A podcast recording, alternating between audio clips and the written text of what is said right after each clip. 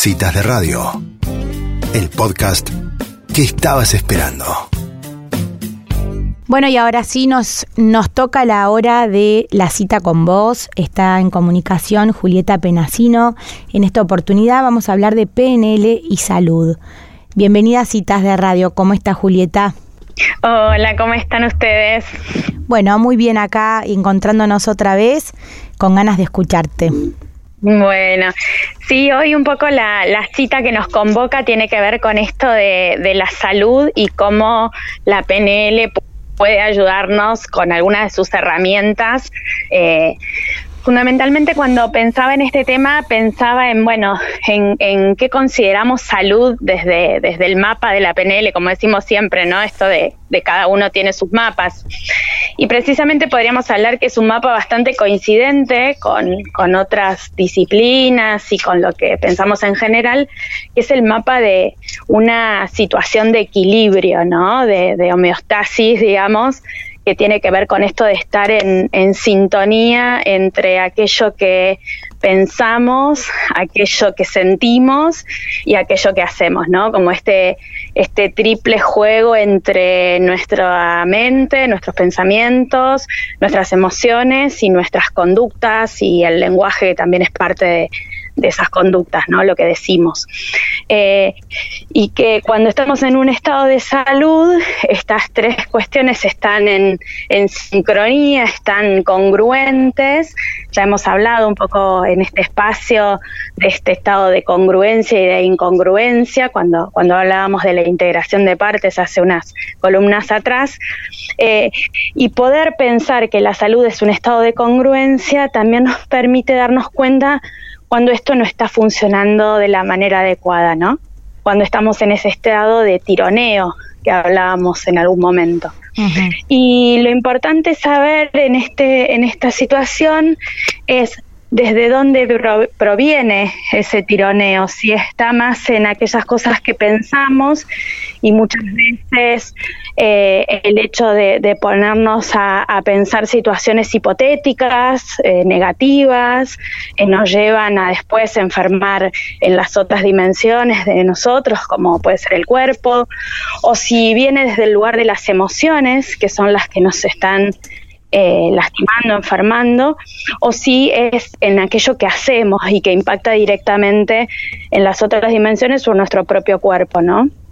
Hace un tiempo que en la PNL también empezamos a incorporar el concepto de mente somática, ¿no? de mente de cuerpo, esto de que nuestro cuerpo nos va dando señales claramente de cómo estamos tanto en, emociones positivas como en emociones disfuncionales, ¿no?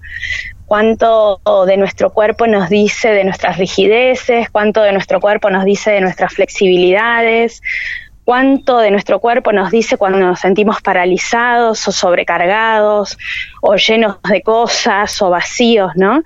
Si aprendemos como a traducir ese lenguaje del cuerpo, esa metáfora corporal, como nos gusta llamarlo en PNL, y entender que eso trae mucha información y que también partiendo del propio cuerpo nosotros podemos llegar al estado de equilibrio, eh, es importante. Y en cuanto a lo que la PNL provee para el trabajo en la salud, tenemos como dos grandes posibilidades, ¿no? A veces no tenemos eh, muy, claro de dónde viene el estado de incongruencia o ese estado de, sensación de no estar en salud, ¿sí?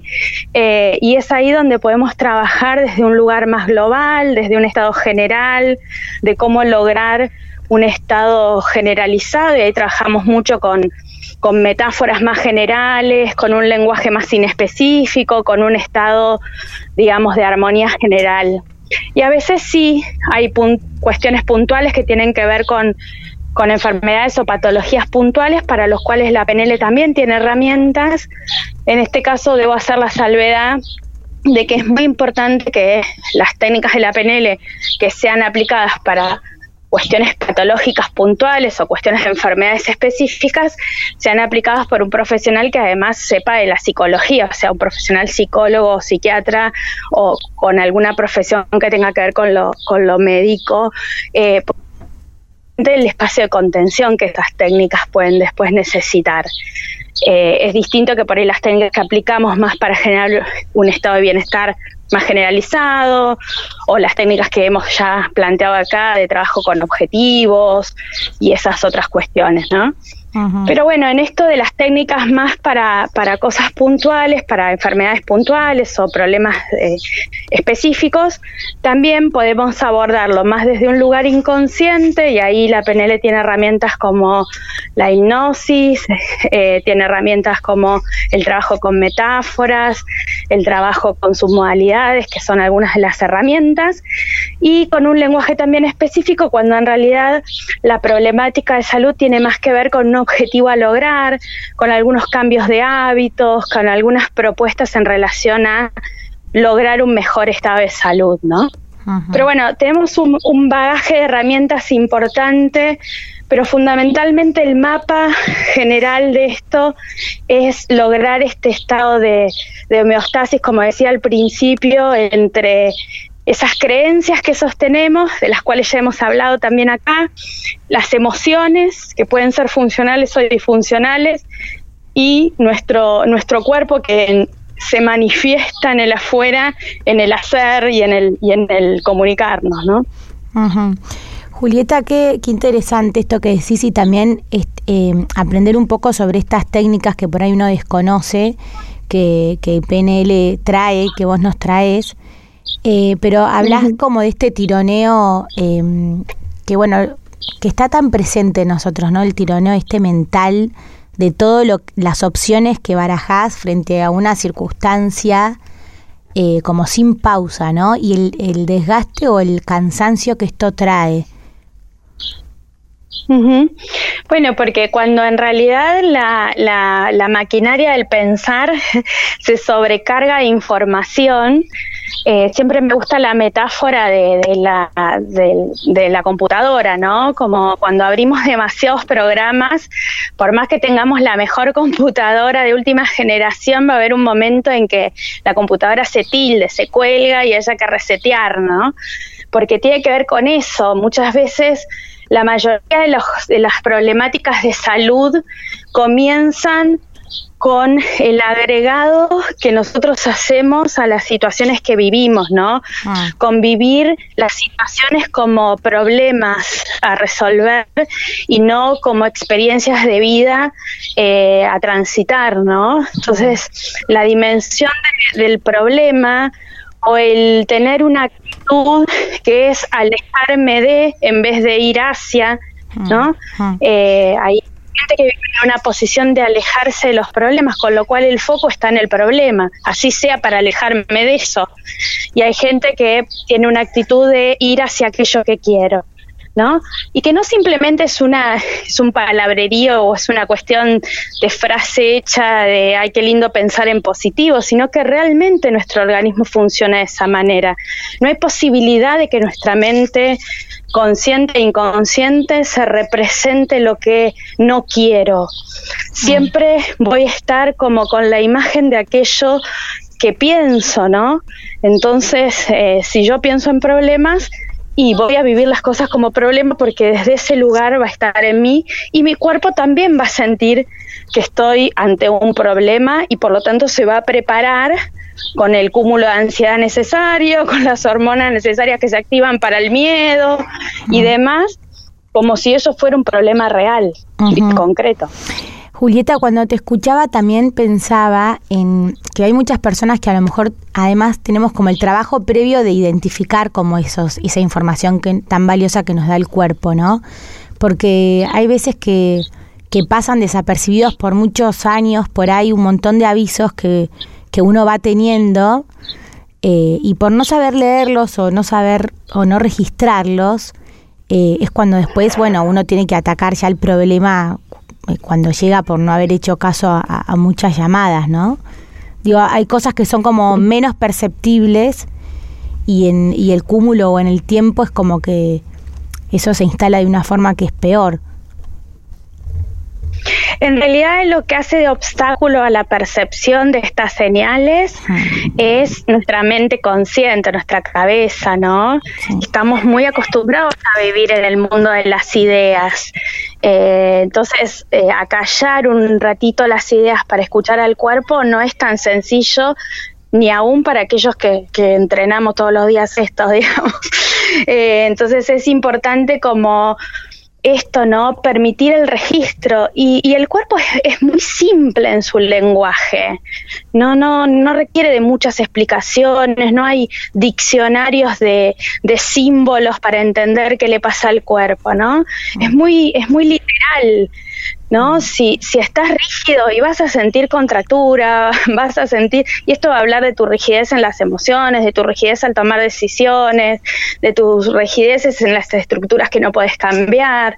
Entonces, si de repente, eh, a ver, la sensación de tu cuerpo es de me pesan los brazos y demás, probablemente tenga que ver con esto de estar sobrecargado. Es como muy simple la lectura. Eh, cualquiera de nosotros puede hacerla deteniendo un segundo las explicaciones, ¿no? totalmente. Por ahí a veces hay demasiada información cuando en realidad volviendo un poco al registro de uno mismo, está en nosotros esa información, ¿no?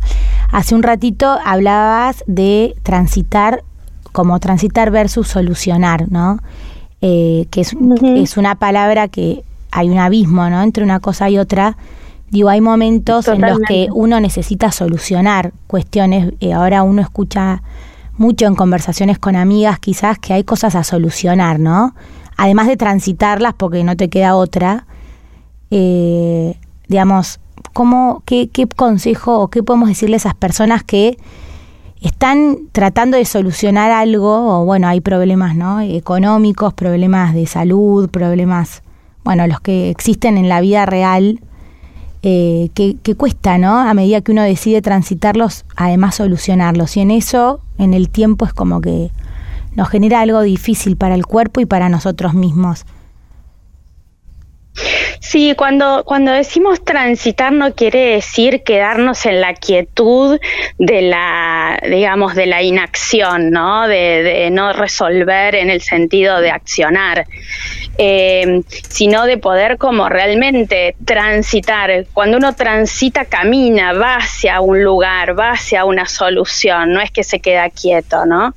Eh, y solucionar también tiene que ver con llegar a un punto de resolución, ¿no? Decir, bueno, esta es la mejor opción que tengo entre tantas otras y es la que elijo tomar hoy con lo que eso implica en una decisión, ¿no?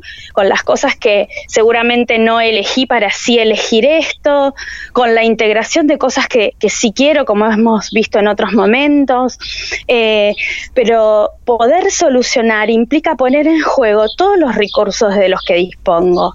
Y, y esos recursos no solamente son los recursos que yo ya sé que tengo para esta situación, a veces son recursos que he usado para otras situaciones, para otros contextos, para otros roles de mi vida. Eh, generar este espacio de la red de recursos, como digo siempre, vaciar el placar de recursos y ver qué hay para luego decidir qué usar en este caso es sumamente importante porque a veces las cosas no se solucionan, te diría que casi nunca, desde el mismo nivel en el que fueron creados, ¿no? Como decía Einstein, sino que necesitamos subir un nivel más. ¿Y qué es subir un, nivel más? Es apropiarnos de otros recursos, es cambiar nuestras, nuestras creencias, es cambiar nuestra visión sobre el problema para poder acceder a otro tipo de solución. ¿Sí? Es como abrir la ventana y decir, no lo miro en lo chiquito que lo venía mirando, si lo miro como la vecina de enfrente, si lo miro a una distancia, si lo miro desapegadamente, ¿qué otras opciones aparecen, no? Eh, y es más sano que andar el consejo porque es desde mi propio mapa, ¿no? Es otra posición para ver las cosas, pero desde mi propio mapa. Buenísimo, Julieta, la verdad, muy interesante para aplicarlo en nuestros días, en nuestros tiempos, así que bueno, gracias por esta cita con vos. Bueno, me, me alegro mucho que, que, podamos ir construyendo el espacio y hasta, hasta vernos el próximo mes. Un beso para todos. Hasta luego. Bueno, así pasaba nuestra cita con vos de la mano de Julieta Penasino.